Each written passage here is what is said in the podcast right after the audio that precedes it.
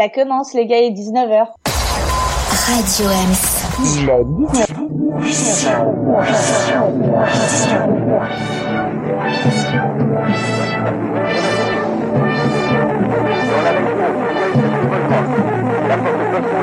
Con, ça ose tout? C'est même à ça qu'on les reconnaît. Quand ils sont tout neufs, qu'ils sortent de l'œuf du cocon, tous les jeunes blancs becs prennent les vieux mecs pour des cons. Quand ils sont devenus des têtes chenues, des grisons, tous les vieux fourneaux prennent les genoux pour des cons. Moi qui balance entre deux âges, je leur adresse à tous un message. Le temps ne fait rien à l'affaire. Quand on est con, on est con qu'on ait 20 ans, qu'on soit grand-père, quand on est con, on est con. Entre vous, plus de. Alors salut à tous et à toutes, il est 19h et vous écoutez l'équipée sauvage numéro 7, spécial déconfit. On est en direct sur Radio Ems et aujourd'hui on vous propose une émission placée sous le signe, comment dire, de l'autre, de notre rapport à l'autre, du déconfinement et de ce que ça engendre et de tout ce qui se passe dans notre petite tête et de qu'est-ce qu'on a envie de faire euh, avec ce déconfinement ou qu'est-ce qu'on peut faire surtout avec ce déconfinement. Et pour nous accompagner aujourd'hui, bah, la fine équipe, hein, comme d'habitude, on a Franck, salut. Salut. On a Laure. Salut à tous. On a Dayla. Coucou tout le monde. Et euh, on a Magali, mais je vous la présenterai d'ici quelques instants. Pour l'instant, on lui fait juste un petit coucou. Bonjour Magali. Bonjour. cool. Euh, du coup, euh, moi j'ai envie de vous dire, on fait quand même un énorme bisou à notre absent, n'est-ce pas hein, euh, Le Marco euh, national qui n'est pas là, qui ne peut pas lui répondre à l'appel. De toute façon, il dit toujours qu'il est absent, même quand il est présent. Bah pour une fois, il est vraiment absent. Non, voilà. ça va. Non, il manque pas. Non, non, non, non. Bon, allez, on te, on, te, on te, fait des bisous, Marco, parce qu'il nous écoute. Il, il, nous a appelé bah tout à l'heure pour nous dire qu'il allait nous écouter.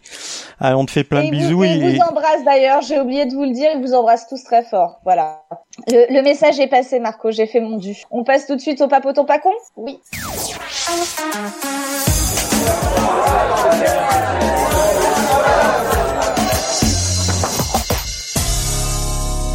Alors, c'est parti pour le papoton pas con. Aujourd'hui, on a le plaisir de recevoir Magali, qui est psychologue clinicienne, qui travaille dans une université de la région parisienne et qui exerce également en libéral. Donc, là, bah déjà bonjour Magali, merci d'être avec nous. Bonjour, vous en prie.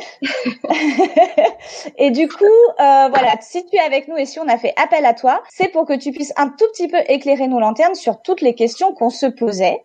Et du coup, on va commencer peut-être euh, bah, avec Franck. Franck, peut-être que tu as une question à poser à Magali. Euh, oui, alors. Non, Franck, il a rien préparé. Non, j'ai pas, j'ai pas vraiment préparé, mais mais, mais j'ai beaucoup de questions, mais je viendrai après. Voilà, j'en poserai après. Donc, ce qu'on voulait savoir déjà en premier lieu, euh, Magali, c'est euh, voilà pour toi et selon ton expérience euh, et par rapport à ton ton boulot, tout ça, euh, quelles sont les principales séquelles que tu as pu constater ou que l'on constate hein, tous, euh, plus ou moins après ce confinement? Alors, ben moi, je, je pense qu'on peut réfléchir à la question des séquelles euh, de l'après-confinement, c'est-à-dire le déconfinement, que Mhm. si on essaie de réfléchir un petit peu aux effets du confinement déjà, Mhm. Des effets psychologiques du confinement. Ouais. Euh, alors après, bon, il y a euh, il y a des effets qui sont qui sont, je pense, collectifs, et puis après il y a des effets qui sont individuels en fonction des, des histoires et des situations de chacun. Hein. Euh, donc, avant de, de dire quelques mots sur les, les effets de l'après-confinement, peut-être dire quelques mots sur les effets du confinement, d'abord Mhm. dans un premier temps, par rapport à par rapport moi à ce que j'ai pu euh, ce que j'ai pu entendre dans le cadre de consultations, que ce soit avec les étudiants ou que ce soit euh, dans le cadre de mon activité euh, libérale. Euh, bon, déjà de manière générale, hein, euh, cette euh, cette situation, cette crise sanitaire, euh, c'est une situation qui est inédite. On n'a jamais vécu euh, quelque chose euh, comme ça, donc ça a eu un effet de sidération déjà par le caractère inédit de la situation. Voilà, on n'était pas habitué à ça. Donc déjà, on n'était pas habitué à ça parce que, alors ça c'est un point de vue que j'exprime. Hein, on est quelques-uns à le, je pense aussi à le, à le partager, c'est qu'il y a quand même cette conviction dans nos pays occidentaux que ça n'arrive aux autres, hein, ce type de situation. Clairement. cette, euh, hein, voilà, cette idée que parce qu'on est dans un pays euh, riche, développé, avec un système de santé euh, qu'on considérait peut-être de manière beaucoup trop fantasmée comme insubmersible, ça ne pouvait pas nous arriver. Or, ça nous est arrivé. Donc déjà, il y a un effet de sidération, je pense, par le simple fait que le spectre de la maladie et de la mort est arrivé en bas de chez nous. Quoi. Ouais. Donc il y a ce caractère inédit, cet effet de sidération, c'est qui a eu pour effet du coup de nous de nous, de nous, rappeler qu'en fait on était vulnérable, hein, euh, que voilà on était euh, euh, pas, on ne se soustrayait pas à la maladie et à la mort. Euh, donc déjà ça, ça, ça, a un premier effet psychologique de, euh, on va dire de, de, vulnérabilisation un peu, un peu pour tout le monde quoi. Oui, oui. Euh, donc il y a, y a cette, euh, ce premier élément là, euh, et puis euh, et puis après il y a les donc ça c'est les effets on va dire de, de la crainte de la maladie et puis la peur de la mort hein, aussi pour, pour, beaucoup de, de personnes hein, qui ont été confrontées à ces, à ces angoisses là pour eux-mêmes et pour leurs proches. et puis il y a eu il y a eu après le confinement et les effets psychologiques du confinement. donc le confinement ça a bouleversé nos habitudes sociales professionnelle, euh, conjugale, familiale. Euh, et donc ça nous a obligé, ça nous a obligé pardon à nous replier, à nous retirer euh, de la vie sociale à différents niveaux.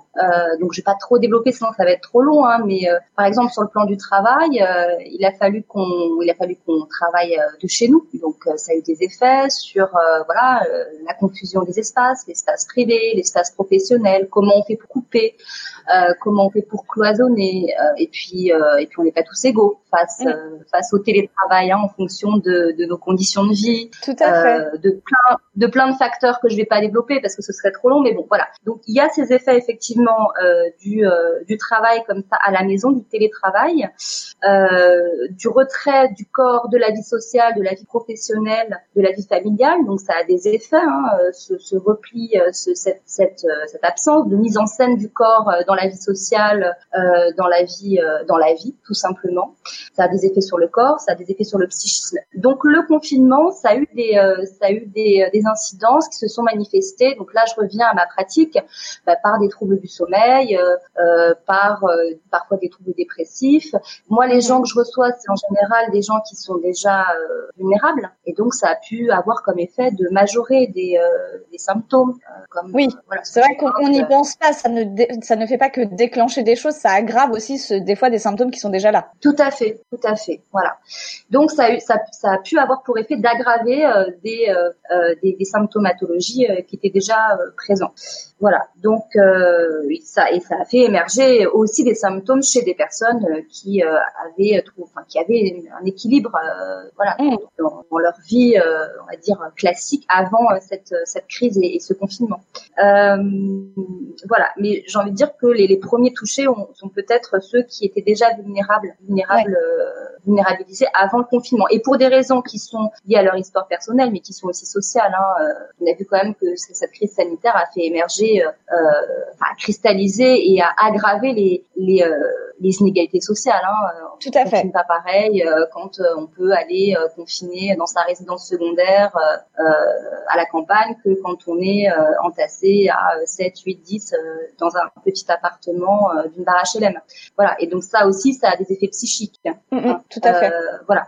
Donc bon, voilà. Donc euh, bon, alors voilà. Donc avec les étudiants, par exemple, euh, je vais pas, je vais essayer de pas être trop longue, mais, mais voilà, moi j'ai un exemple, par exemple, d'une étudiante là qui, euh, euh pour qui ça se passait très mal dans sa famille, et donc ses ressources, c'était de pouvoir aller en cours à la fac, voir ses copines, sortir, faire un magasin, aller se balader, etc. Et donc là, le confinement a été très très difficile pour elle. C'est une jeune qui avait des problèmes de boulimie par exemple, et ben les crises de boulimie se sont accentuées euh, parce qu'elle était obligée de rester confinée dans cet environnement familial euh, déjà euh, assez toxique. Hein. Et bon voilà, donc ça c'est un exemple justement d'aggravation de, symptômes déjà présents. voilà.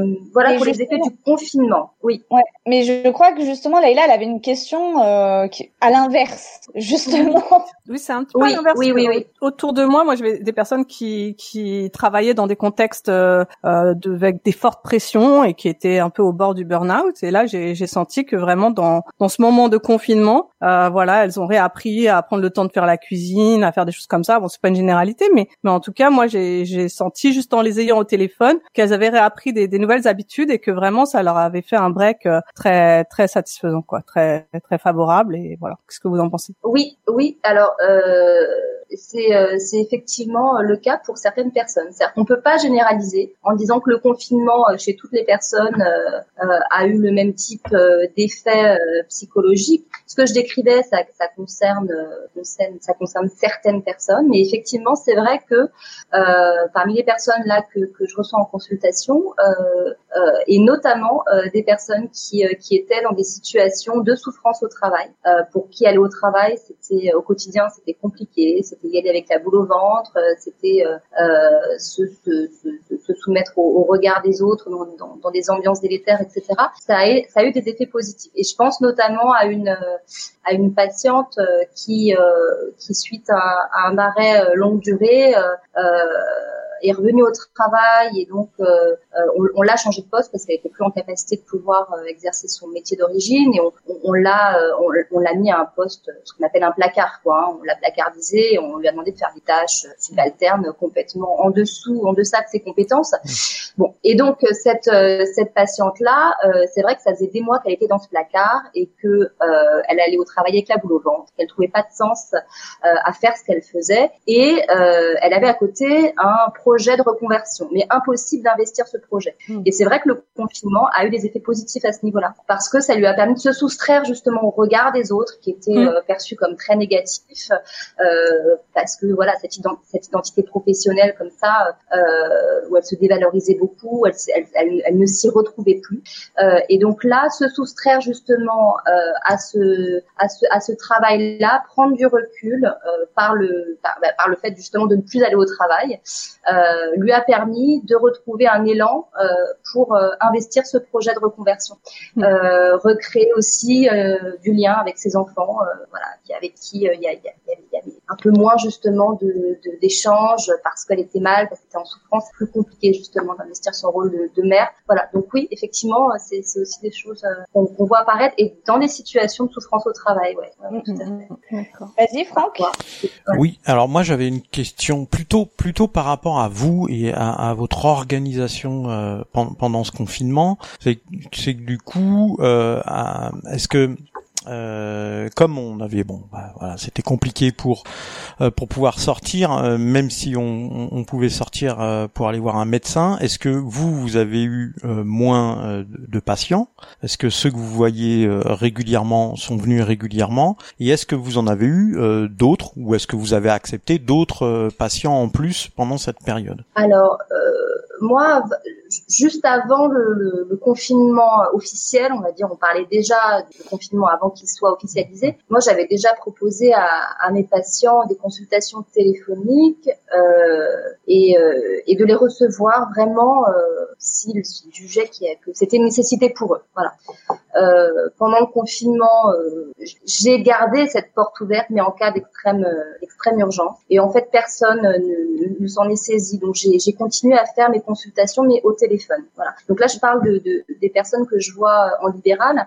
Pour ce qui est de, des étudiants euh, que je vois à l'université, c'était une organisation de service et, et, la décision a été prise de fermer le service et de continuer euh, à distance avec euh, des téléconsultations, des médecins et des psychologues. Donc j'ai continué à, à, faire des consultations avec les étudiants au téléphone. Donc c'est vrai que dans l'ensemble, il y a eu les, en libéral, sauf une personne, ils ont tous souhaité continuer. Voilà, par téléphone. Alors c'est un autre cas, donc on travaille pas pareil, on travaille pas de la même manière.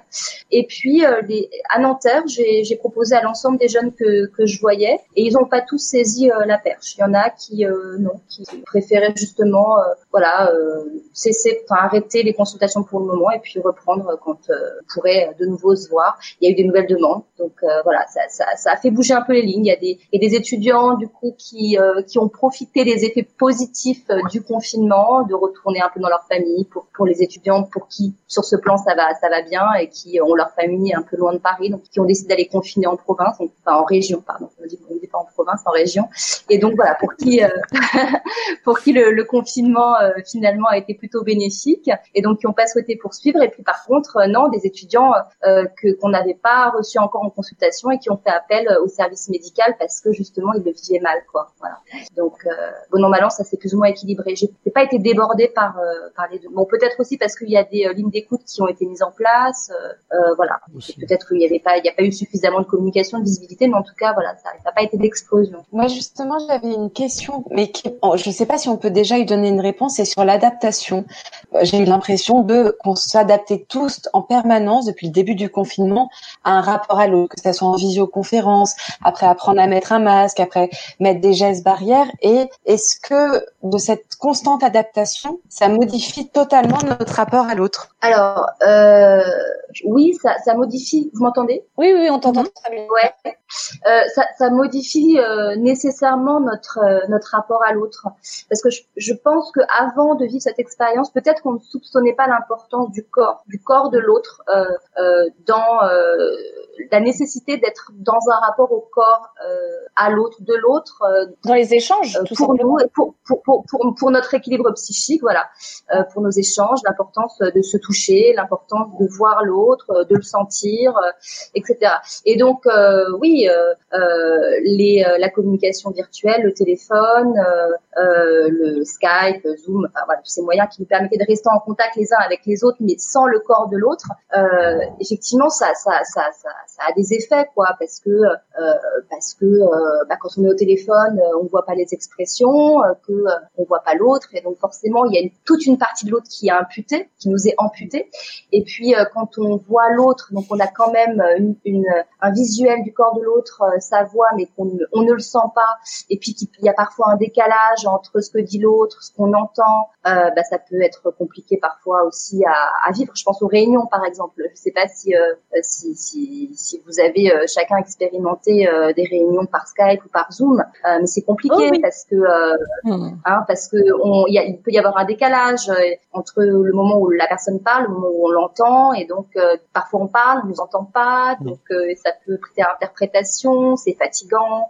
les, ces, ces outils-là sont aussi fatigants. Enfin voilà, donc il y a, y a, une pénibilité. Il y a, il peut, donc là je parle du travail. Il y a une pénibilité du travail, je pense, qui est assez caractéristique aussi euh, de, de, de, ces conditions de travail euh, euh qu'on a qu'on a qu'on a vécu et qu'on continue à vivre euh, dans ce dans ce contexte-là, euh, qui fait que oui les choses les choses peuvent, enfin ça a pu impacter nos, nos, notre rapport à l'autre. Oui, parce qu'on on voit aussi peut-être que dans cette manière-là d'avoir déjà du mal à communiquer sur ce qui est simple, eh ben on pourrait pas aller sur les terrains de l'émotion, par exemple. On s'imagine pas pleurer pendant une conférence Zoom ou, ou s'énerver ou quelque chose comme ça. Je trouve qu'il y a quelque chose qui qui qui, qui conventionne encore plus l'humain dans dans un cadre un peu normalisant, d'être juste dans la communication et déjà faire passer son message, c'est déjà bien. Mais on, on sait, on sent qu'on peut pas aller au-delà, qu'on peut pas aller plus loin quand même. Ça nous a posé ouais, ouais, en termes de relationnel, c'est évident. Tout à fait, ouais. Et puis on est absolument dépendant de ces technologies-là. Il suffit qu'on ait un bug informatique, euh, euh ce qui nous arrive, pour euh, que, que, que, tout soit coupé, quoi. Donc ça, ça, oui, ça peut alimenter aussi une forme de passivité. Moi, je sais que ça m'est déjà arrivé parce que j'en avais marre. J'avais l'impression que c'était compliqué de me faire entendre, euh, parfois en réunion, euh, parce que euh, parce que le micro était pas bon, parce que quelqu'un parlait au moment où moi j'ai commencé à parler à cause de ce problème de décalage. voilà, et me dire bon bah ah, tant pis quoi, je parlerai la prochaine fois ou, ou je parlerai pas quoi. Donc voilà, donc oui, oui c'est vrai que ça, crée un, un appauvrissement, c'est c'est clair et net ouais. Et après par rapport au port du masque, c'est encore une autre une autre question. Euh, bah il y a oui, il y a cette perception de l'autre. Il y a cette perception de l'autre dans ce contexte euh, qui, euh, bah, qui, euh, euh, qui, qui, euh, potentiellement contagieux, potentiellement dangereux. donc voilà, le, fait de voir des gens porter un masque, le fait de porter un masque soi-même. Bon, maintenant on commence à s'habituer, donc que ça va un peu mieux. Mais au début, ça a eu quand même des effets assez anxiogènes, et, donc ça nous rappelait le danger, ça nous rappelait ce virus avec tout, toute la, la, dimension fantasmatique qui peut y avoir derrière. Euh, donc ça a forcément créé un, un, changement dans notre rapport à l'autre qui, qui, était perçu comme un danger potentiel euh, vis-à-vis de l'autre inconnu, mais vis-à-vis aussi de l'autre comme euh, de nos proches. Hein. Et ça, ça a créé aussi mmh. des situations pas simples hein, dans nos familles, euh, avec nos amis, nos collègues, etc. Quoi, hein. Mais donc, ouais. c'est exactement le sens de ma dernière question parce que ce sera, je crois, la dernière ou voilà à peu près. justement, comment on va réapprendre Enfin, est-ce que, par exemple, tu peux nous donner des pistes ou, ou des choses Enfin, je sais pas, ce sera peut-être le temps, j'en sais rien, mais cette, ce, ce, manque de confiance en l'autre euh, et, et, ces difficultés de rapport, euh, est-ce que ça va trouver, euh, voilà, une résolution? Enfin, Certainement, oui, j'espère. Je suis positive, mais euh, mais voilà, ça peut laisser des grosses séquelles chez chez certaines personnes aussi. Enfin, c'est pas si simple. Non, c'est c'est d'autant moins simple qu'on peut clairement dire qu'on n'a pas été aidé par la gestion catastrophique sur le plan politique de la situation, hein, parce que euh, dans, dans, dans, une situation potentiellement traumatique que celle qu'on a connue et puis dans laquelle on est encore, hein, il faut qu'au niveau euh, de ceux qui sont censés nous, nous gouverner et donc nous protéger, euh, il y ait un minimum de confiance et euh, qu'on se sente en sécurité. Euh, sauf que ça n'a absolument pas été le cas quand on voit ce qui s'est passé, les discours contradictoires, les mensonges, bon j'en passe, hein, on va pas revenir dessus, je pense qu'on voit tous de quoi il s'agit. Mais donc ça, ça, ça a clairement, euh, de mon point de vue, hein, ça a clairement eu des effets de majoration de l'anxiété euh, collective. Euh, et euh, je pense même que ça, ça, ça, peut avoir des effets sur la, sur, sur les comportements et les ressentis de, de méfiance, voire de défiance les uns vis-à-vis des autres. Quoi. Donc euh, donc, donc voilà. Donc bon, ça c'est un aspect. Après, sur comment faire justement pour euh, pas tomber dans euh, dans justement la, la, crainte perpétuelle d'être contaminé par l'autre, etc. Je pense qu'il faut il faut il faut y aller à son rythme. Il faut garder en tête que on a tous et on est tous encore en train de parce qu'on est encore dedans.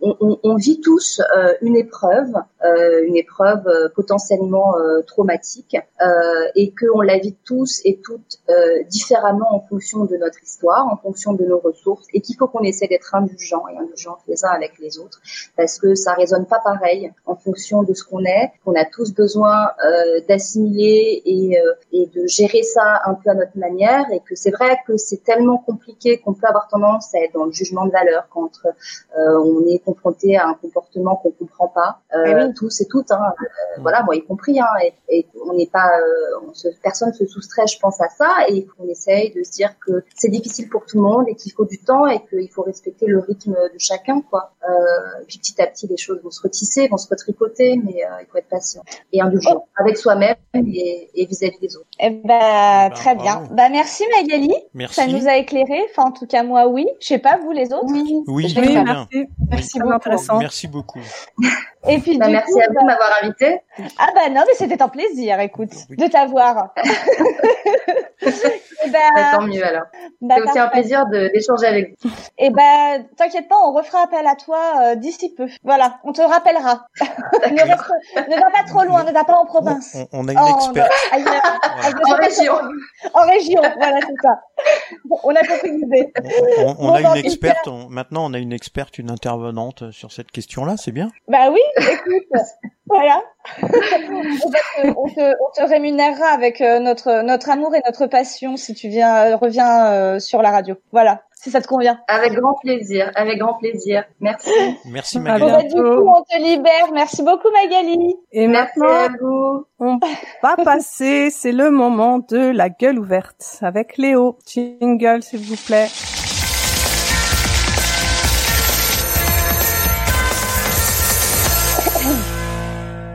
Alors, ah oui, alors la gueule ouverte, c'est avec moi aujourd'hui. Oui, Marco n'est pas là. Hein, euh, notre Marco qui, qui a, comment dire, euh, euh, lancé cette gueule ouverte, qui l'a façonnée à son image, euh, qui l'a euh, euh, fait, voilà, évoluer, grandir, etc., etc. Bon bah voilà, je suis au regret de vous dire qu'aujourd'hui ce sera moi. Et ce ne sera pas comme le fait Marco. Hein, vous avez déjà compris qu'on était déjà dans la chronique hein, et que déjà c'était le début de la chronique, n'est-ce pas?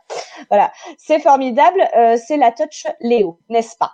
Donc, euh, pour aller plus loin sur ces questions qu'on a évoquées avec Magali, et d'ailleurs merci à elle hein, d'avoir été avec nous et de nous avoir fait partager son, expérience clinique et, et ses points de vue euh, aiguisés.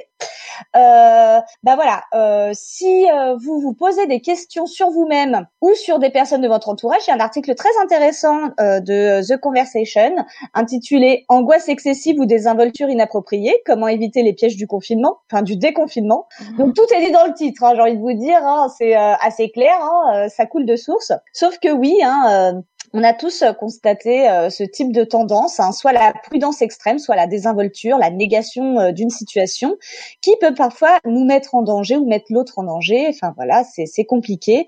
donc on vient de le dire, hein, en période de stress et anormal, hein, bah, ces comportements ils peuvent être exacerbés, hein, voilà, ou on peut aussi passer de l'un à l'autre. Ça arrive des fois, on peut être très très, enfin on va dire sur la réserve et parfois complètement en dehors des clous.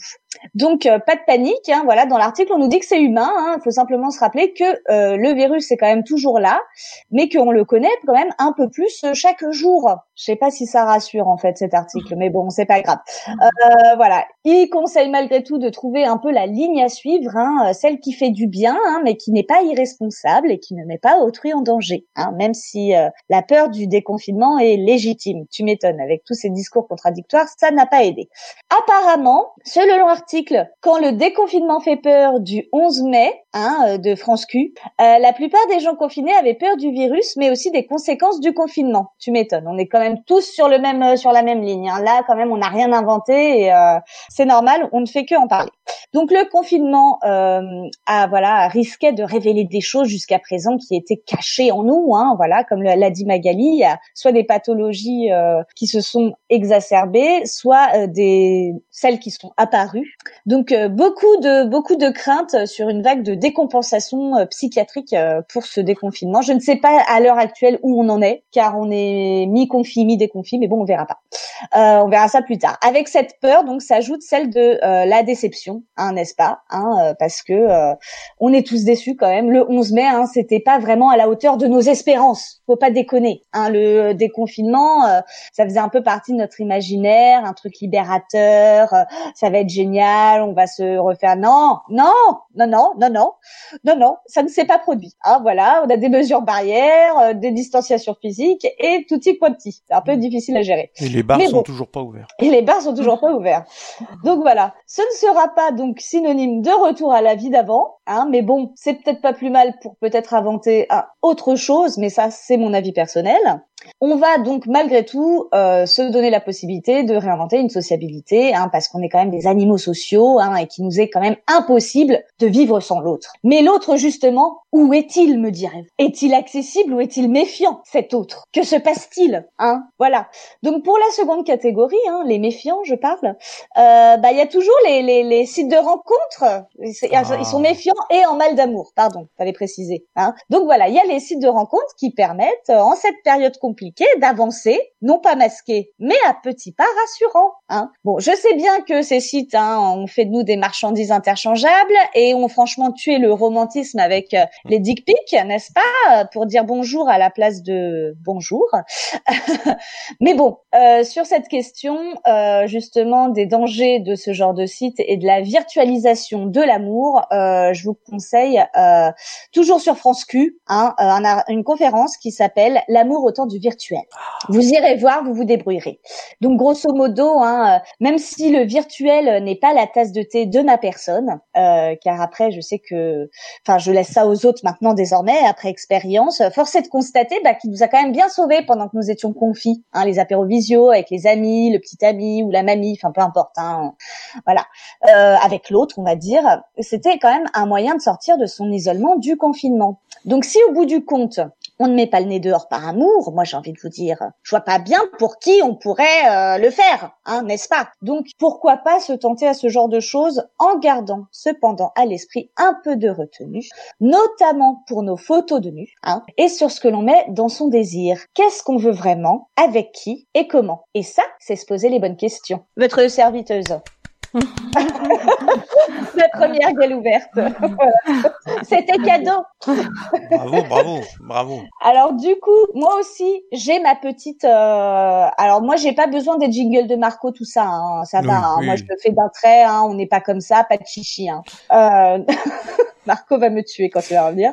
Mais j'ai une petite citation de la semaine, qui est une de mes phrases préférées. Mais je pense que je vous l'ai tous déjà dit, donc vous allez trouver, ça va être très facile. J'en ai une autre en réserve au besoin, qui est qui a dit il n'y a pas de hasard, il n'y a que des rendez-vous. Hmm.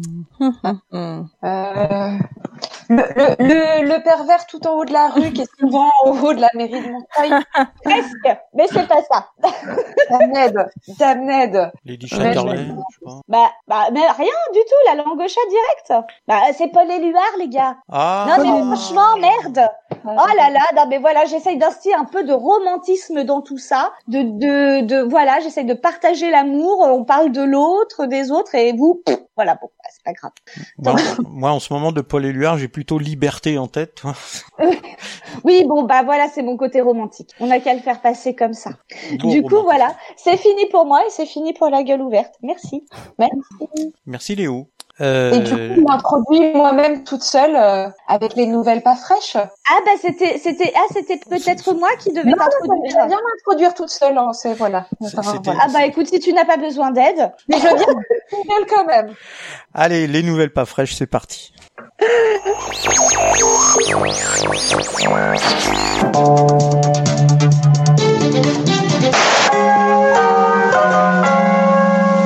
Les nouvelles pas fraîches, la revue de presse décalée dans le temps. Il y a des fois où l'actualité ça pique. Alors j'ai un jeu. Je vais fouiller dans les archives de la presse d'hier pour fêter les journaux d'antan. Je choisis une date au hasard. Aujourd'hui, 14 juillet 1861. Armé d'un café, je feuillette les journaux, la presse, le siècle, le constitutionnel, le tintamarre, le Figaro. Et je ne sais pas vous, mais en ce moment je me sens un peu réfractaire. Quand j'ai lu la presse, alors, euh, alors au détour de ma revue de presse, quand je suis tombée dans les colonnes du Figaro sur un hommage aux réfractaires signé Jules Vallès, je m'y suis plongée avec gourmandise. Le 14 juillet 1861, Jules Vallès approche la trentaine. Il n'a pas encore écrit l'insurgé, ni fondé le Cri du peuple, le journal mythique de la commune.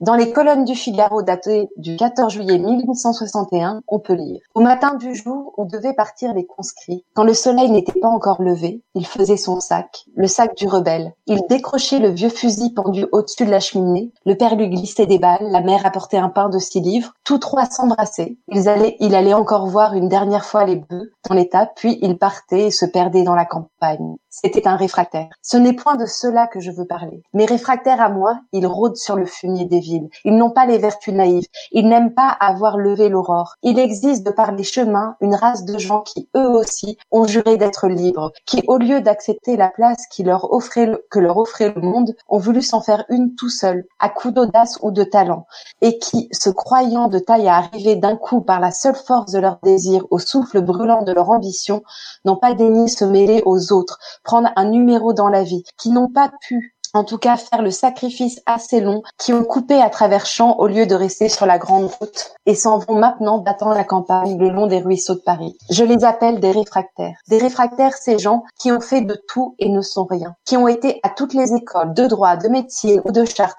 et qui n'ont ni grade, ni brevet, ni diplôme. Réfractaire, ce professeur qui a vendu sa toge, cet officier qui a tro troqué sa tunique contre la chemise de couleur du volontaire, cet avocat qui se fait comédien, ce prêtre qui se fait journaliste, des réfractaires, ces fous tranquilles, travailleurs enthousiastes, savants, courageux, qui passent leur vie et mangent leurs petits sous à chercher le mouvement perpétuel, la navigation aérienne, le dahlia bleu, le merle blanc, des réfractaires aussi, ces inquiets qui ont soif seulement de bruit et d'émotion, qui croient avoir quand même une mission à remplir, un sacerdoce à exercer, un drapeau à défendre. Réfractaire, quiconque n'a pas pied dans la vie, n'a pas une profession, un état, un métier, qui ne peut pas se dire quelque chose, ébéniste, notaire, docteur ou cordonnier, qui n'a pas pour tout qui n'a pour tout bagage que sa manie, sotte ou grande, mesquine ou glorieuse, qu'il fasse de l'art, des lettres, de l'astronomie, du magnétisme, de la chiromancie, qu'il veuille fonder une banque, une école ou une religion réfractaires, tous ceux qui n'ayant point pu, point voulu ou point su obéir à la loi commune, se sont jetés dans l'aventure, pauvres fous, qui ont mis en partant leurs bottes de sept lieues et qu'on retrouve à mi-côte en savate. Réfractaires enfin, tous ces gens qui vous ont, qui vous ont des métiers non classés dans le bottin, inventeurs, poètes, tribuns, philosophes ou héros. Le monde veut en faire des percepteurs ou des notaires. Ils s'écartent, ils s'éloignent, ils vont vivre une vie à part, étrange et douloureuse. Dans cette ode aux gens des marges, des réfractaires, Jules Vallès fait le récit de leur quotidien entre joie, liberté, solidarité, précarité et système D. Je vous conseille d'aller jeter un coup d'œil à un long article dans les colonnes du Figaro daté du 14 juillet 1861, signé Jules Vallès. Je vous mettrai le lien sur le site. Merci Laure. Moi aussi je vais être réfractaire. Ça a l'air vachement bien. Moi je- je- j'ai vraiment envie. Peu d'argent, mais euh, des petites joies quand même. Oui, mais tu sais ce c'est qu'on pas dit. lié la joie et l'argent. Voilà, exactement. Et puis euh, petites espérances, euh, grande euh, grande satisfaction, grande espérance, euh, grosse déception, n'est-ce pas? Tout à fait. Du coup, tu tu est-ce que tu aimes beaucoup introduire Leïla pour son billet cinéma? Ah bah, c'est, bah tout à fait. Tout de suite, le billet cinéma de Laïla, parce que les salles de cinéma vous manquent et que c'est toujours un bonheur de retrouver Laïla et ses billets. Merci.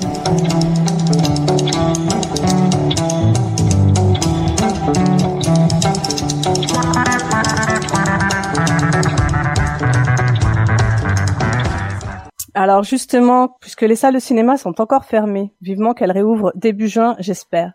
Aujourd'hui, je vais commenter un film qui est sorti il y a deux ans, en 2017, Get Out de Jordan Peele. C'est un des films américains les plus intéressants de ces dernières années, je trouve. Je l'ai revu en DVD chez moi hier et je ne me lasse pas de cet étrange récit traité sous le genre du film d'horreur qui raconte comment un jeune homme noir se fait manipuler par une famille de riches capitalistes blancs qui croient qu'il est possible de greffer leur cerveau dans le corps d'un afro-américain afin d'avoir une âme.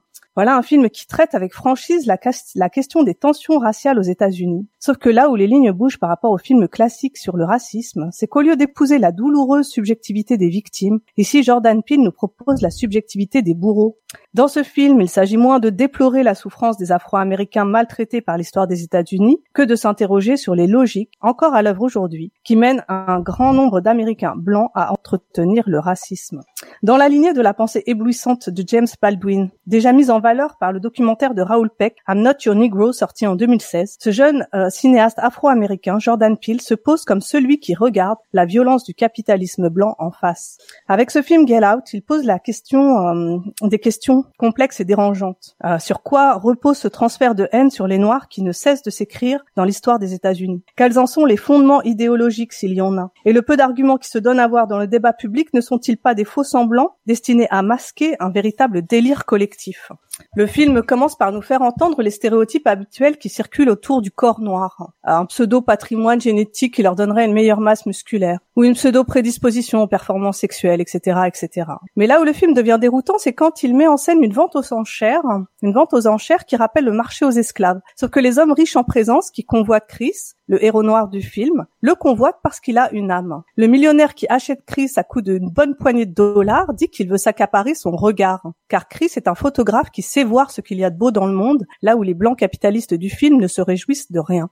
C'est habile de la part du cinéaste de situer la valeur de l'afro-américain Chris du côté de l'âme. Cela permet de sortir du rapport utilitaire au corps. Cela permet de situer la valeur de l'afro-américain du côté de son état d'esprit. Comme on dit en américain justement, he got the soul. Comme dans l'idée que pour bien jouer ou chanter du jazz, il faut avoir du swing, du groove, soit quelque chose qui ne se mesure pas, qui ne s'enseigne pas. Là où je n'aime pas le film Les Misérables du français, du français Lajli, c'est justement euh, parce qu'il me semble entretenir ce qui fait que les, minorités peuvent en- intérioriser un sentiment d'infériorité.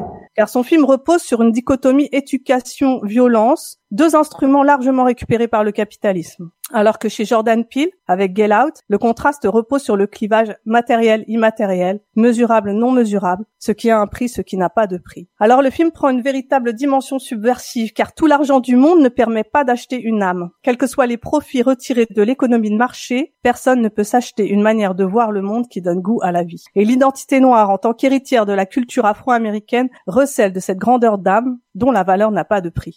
Le film ridiculise les racistes blancs qui croient asseoir leur domination sur des arguments pragmatiques là où ils sont surtout des psychopathes sans affect. Les êtres monstrueux du film croient qu'une personne égale son cerveau, au sens littéral du terme, d'où leur foi dans la science qui propose de faire une chirurgie pour greffer leur cerveau dans le corps d'un homme noir. Ils croient que pour changer de regard, il faut changer ses yeux. C'est horrible, c'est absurde, mais c'est la continuité logique du tout matériel, sorte de comble du matérialisme.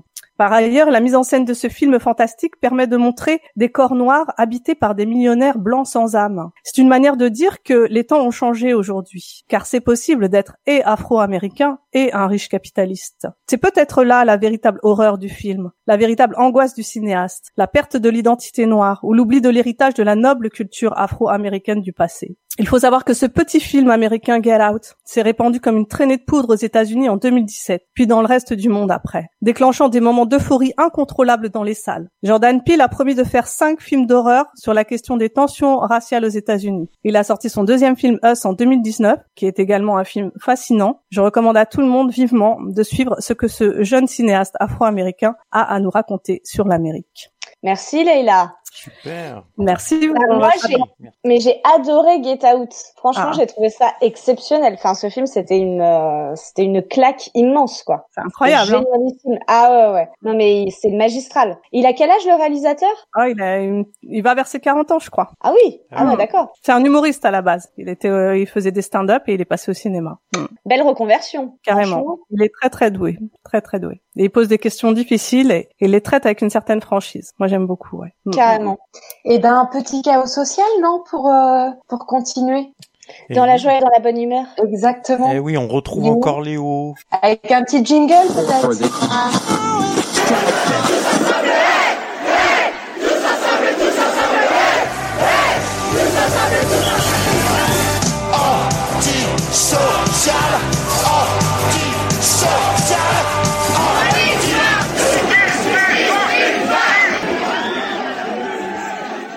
Alors, bonsoir encore une fois à toutes et à tous. Ça y est, c'est reparti pour la normale. Attention, ne vous méprenez pas. Il faut bien entendre la normale et non pas la, plus loin, normale. Hein, ce sont deux termes phonétiquement proches mais qui n'ont strictement rien à voir.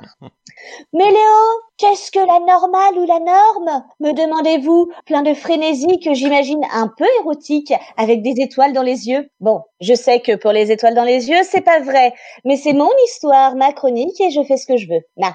Mes chers petits résidus de fausse couche finis à la pisse. Bah quoi Hein? C'est mon histoire, je vous dis, je m'adresse à mes interrogateurs de la façon qui me plaît. Mes chères petites trousses à bites demi-molles, la normale ou la norme, il faut l'entendre comme le comme avant, hein, avec les guillemets, et non pas le temps des dinosaures ou des châteaux forts, ni des cathédrales. Et là, tu as la chanson dans la tête. Mais un moment de l'histoire de l'humanité incroyable où la société était une jolie petite organisation capitaliste, où le profit et l'économie marchaient main dans la main, en se faisant des bisous et en buvant des bières en terrasse de café, toujours bien habillés, en se foutant royalement du camp, dira-t-on, de ces salauds pauvres, débiles, moches, consanguins et qui puent du bec? Oui, c'est gratuit. Et alors, Ah, c'est toujours ma chronique, je vous dis. Où en étais-je? Ah oui, Économie et profit. Oui, entre-temps, ce sont devenus des prénoms, hein, que je déconseille fortement de donner à ses enfants pour risque aigu de lapidation par les autres petits camarades. Économie et profit, disais-je, se moquaient de tout et de tout le monde, puisqu'ils avaient dans leur camp non pas l'amour et l'utopie, mais bien le pouvoir et l'argent. Ils écrasaient tout sur leur passage, rendant les pauvres toujours plus pauvres et les riches, leurs premiers serviteurs, toujours plus riches. C'était un monde où là presque il nous manque peut-être la musique Nakierta, voyez, tu du du du du du ou de ce genre de truc. Mais bon, c'est pas grave. C'était un monde où les inégalités étaient toujours plus criantes. Mais ce n'était pas grave puisque les petits gens pouvaient parfois se bercer d'illusions en se prenant pour des nantis qu'ils n'étaient pas, s'abrutir devant les Marseillais à Palavas-les-Flots, acheter des niques pourris fabriqués par des petits enfants à l'autre bout du monde et pratiquer le métro boulot facho. Ah non, pardon ça m'a échappé. Non. Le métro boulot collabo. Ah merde, non, toujours pas. Ah, bon attends, c'est euh... ah ça y est, je l'ai. Le métro boulot pas de cerveau. À leur guise, hein, n'est-ce pas En se fais... en se la faisant mettre bien profond par écho et profit, à sec avec du gravier, des bris de verre et un peu de marc de café. Pourquoi le marc de café, me direz-vous? Je ne sais pas, mais quand j'y pense, je crois que ça débouche les éviers et donc que ça gratte. Bref, certains et certaines parmi ces mal lotis avaient pourtant une conscience collective, politique et humaniste, mais ils pouvaient aller se faire voir chez les Grecs pour être entendus, parce que le seul droit qu'on leur accordait était de subir les contrôles faciès, de se faire tabasser en manif et de perdre un œil ou pire encore, sans que justice ne leur soit rendue. Ah, vraiment, quelle belle époque ce comme avant, quelle belle histoire. Et puis faut dire que je la raconte vachement bien. Non mais vous vous foutez de ma gueule? C'est ça que vous voulez comme retour, hein, à la normale, pour l'après-Covid-19 Ah bah bravo ah bah c'est à ça que vous pensez quand vous vous endormez le soir? Mais quand est-ce que ça va rentrer dans vos têtes de tocards au cerveau à moitié liquéfié? Je dirais même, qu'est-ce qui va pas chez vous pour penser, après toute cette merde, à aller en tout premier lieu dans les centres commerciaux et à commander en masse sur Amazon? Echo et Profit vous remercient. Grâce à vous, ils sont repartis en voyage de noces, en lune de miel de platine et je sais pas quoi. Ils sont droits dans leurs bottes en attendant gentiment d'être remis, non pas sur les rails de l'amour, mais sur ceux du pouvoir. Ils attendent sagement leur nouveau couronnement. Et je ne suis pas certaine qu'ils en avaient vraiment besoin de notre aide. Ils se débrouillent très bien sans nous. Ils ne sont pas les amants maudits de Vérone, ils sont les amants maudits qui te dépouillent sans vergogne. Encore une fois, les mots se ressemblent, mais ça veut pas dire la même chose. Et puis, Echo, on ne parle que d'elle, à tel point qu'elle a chopé la grosse tête. Il faut relancer l'écho par-ci, il faut aider l'écho par-là, Echo, Echo, Echo partout. Mais Echo, je vais vous dire, c'est une grosse mytho. Et ouais, et comme tous les autres, tu t'es fait avoir parce qu'elle t'a vendu du rêve, mais en vrai, elle porte une gaine de mamie qui maintient le tout en place. Ah, sur le papier, c'est beau, mais une fois que tu la déshabilles, enfin, si jamais t'y arrives, ah, tu réalises que tu t'es fait eu. Bah ouais, comme un bleu. T'auras payé tous les verres et t'auras paniqué. Mais ouais, et en plus, en 2020, il y a que les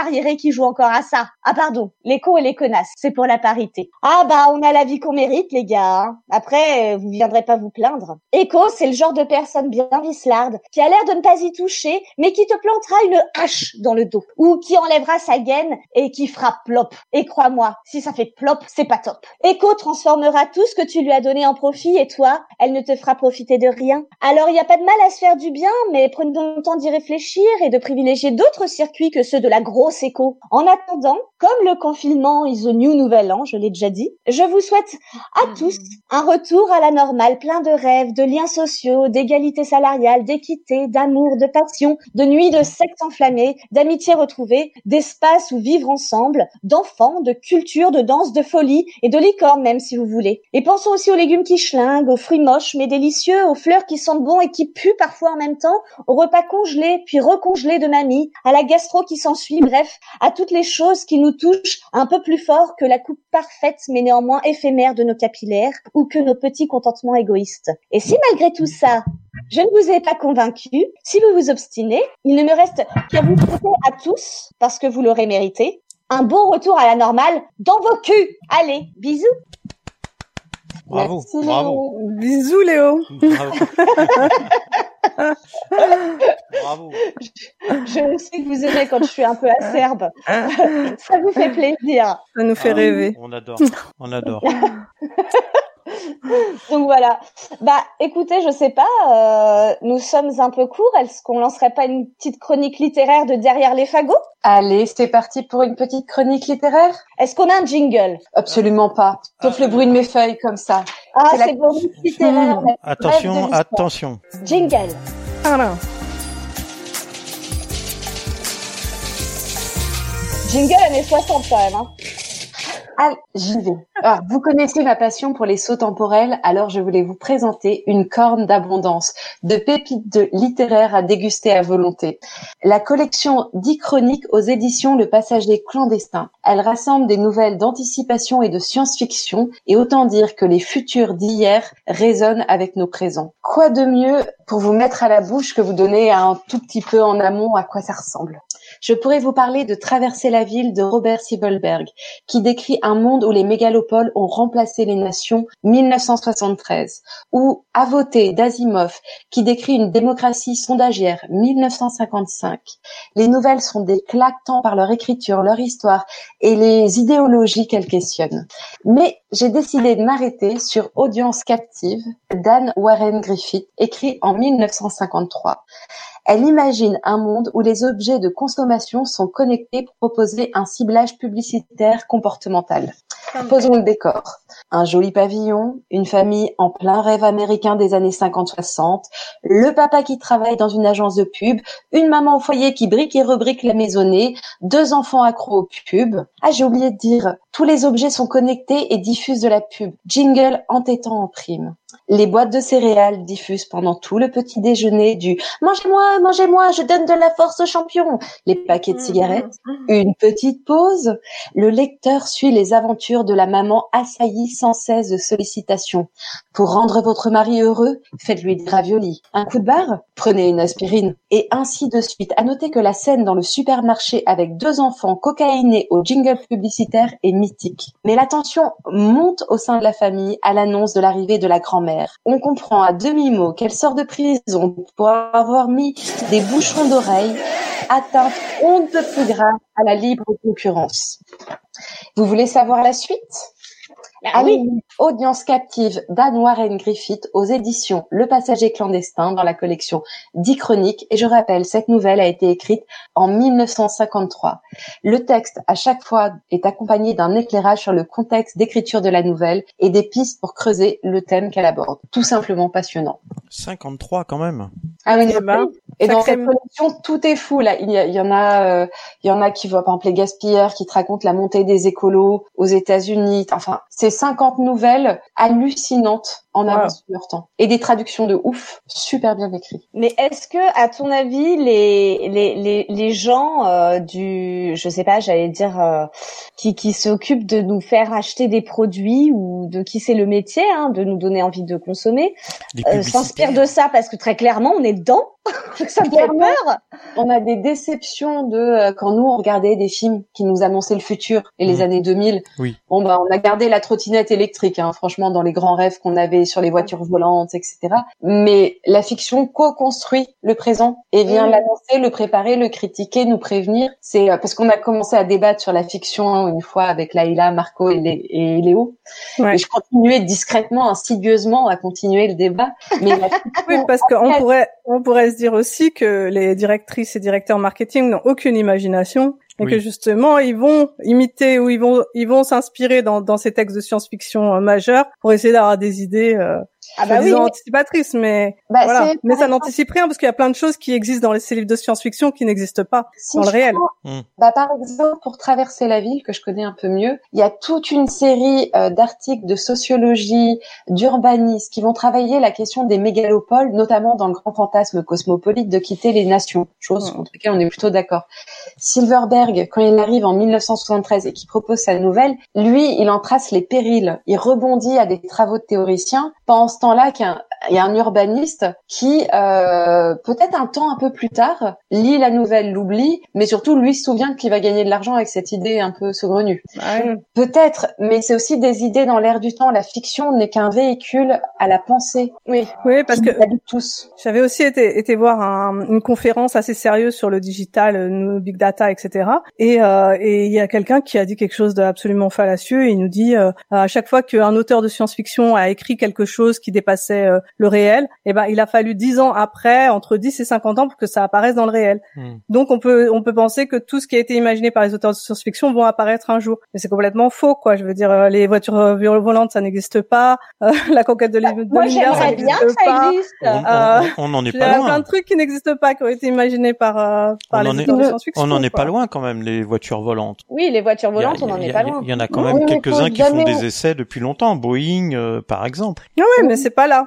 Dix ans après, c'est Ah non, pas là. Non, ça 50 ans existe. après. Non, en tout cas, voilà, c'est pas, c'est pas dans le grand public. euh, tu peux pas l'acheter euh, à ton, à ton garagiste euh, aujourd'hui. Ça, c'est clair. Mhm. Il faut jamais oublier qu'on pose le regard sur le passé au regard de notre présent. C'est un peu comme les vainqueurs d'une guerre. C'est-à-dire que moi, je suis capable de te retrouver nouvelle où on a gagné des choses par rapport à la science-fiction. Mais comme par hasard, je vais oublier toute la science- science-fiction soviétique absolument passionnante Mm. que très peu de gens connaissent et qui te fait des propositions, par exemple, d'alphabet complètement émancipé et matérialiste où tu ne comprends rien du tout. Par exemple, ils n'ont Mm. pas gagné. Est-ce que c'est parce qu'il y a eu la chute de l'URSS ou pas? N'empêche que moi, je ne comprends rien à chaque fois aux nouvelles, tellement ils inventent des champs lexicaux, de grammaire et d'organisation de la lettre D'accord. Mm, mm. Il faut pas, faut pas oublier aussi les, les gros flops euh, des derniers euh, Google et compagnie. Parce que je vous rappelle que je pense que c'était il y a cinq ans, ils ont essayé de sortir les Google Glass. Et ils nous oui. ont Ah promis oui. que les nul, Ah ça, c'était génial parce qu'on allait mettre des grosses lunettes, Gros on allait avoir toutes les informations, nos SMS qu'on allait prendre dans la vue directe, Mm, mm. etc. Et ils les ont lancés et c'est sorti à la Fnac. Ils ont fait, voilà, ils pensaient que ce serait un produit qui, qui, qui, voilà, qui serait comme le téléphone portable, etc. Et c'est un gros flop parce que les, euh, voilà, on n'est pas si stupide que ça quand même. C'est une belle a- façon de. Enfin, pas tous. On n'est pas tous si stupides que ça, en fait. Quand même, nos yeux peuvent voir une étoile à l'infini. On va pas se mettre Google euh, devant devant le visage, quoi. Faudrait être un peu débile quand même. Méfions-nous, ça pourrait revenir à la mode une fois que ça sera mieux perfectionné quand même. hein. Oui, moi j'ai peur de ça. J'ai peur qu'ils perfectionnent en fait en loose day et qu'après ils nous le revendent, euh, ils nous le resservent. C'est là où j'ai une petite foi dans l'être humain quand même. c'est beau. Tu, tu as raison, tu as raison.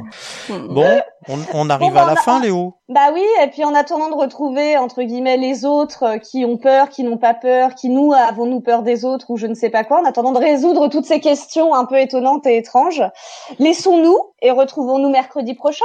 Mhm. Oui, Avec à mercredi prochain. Et, et peut-être euh, Marco sera de retour. Ah bah on l'espère, il nous a manqué le petit chat là, Allez, Ah, le pet allez. euh, du Un Marco, bisou, là. un bisou à tout le monde. Bisous à remer- tous, À. Marco aussi. on remercie les auditeurs manqué. et, et les auditrices bisous. de nous avoir écoutés. Et voilà, un gros bisou à Marco. Salut. Salut. Quand ils sont tout neufs, qu'ils sortent de l'œuf du cocon, tous les jeunes blancs becs prennent les vieux mecs pour des cons. Quand ils sont devenus des têtes chenues, des grisons, tous les vieux fourneaux prennent les genoux pour des cons. Moi qui balance entre deux âges, je leur adresse à tous un message. Le temps ne fait rien à l'affaire. Quand on est con, on est con. Ait 20 ans, qu'on soit grand-père, quand on est con, on est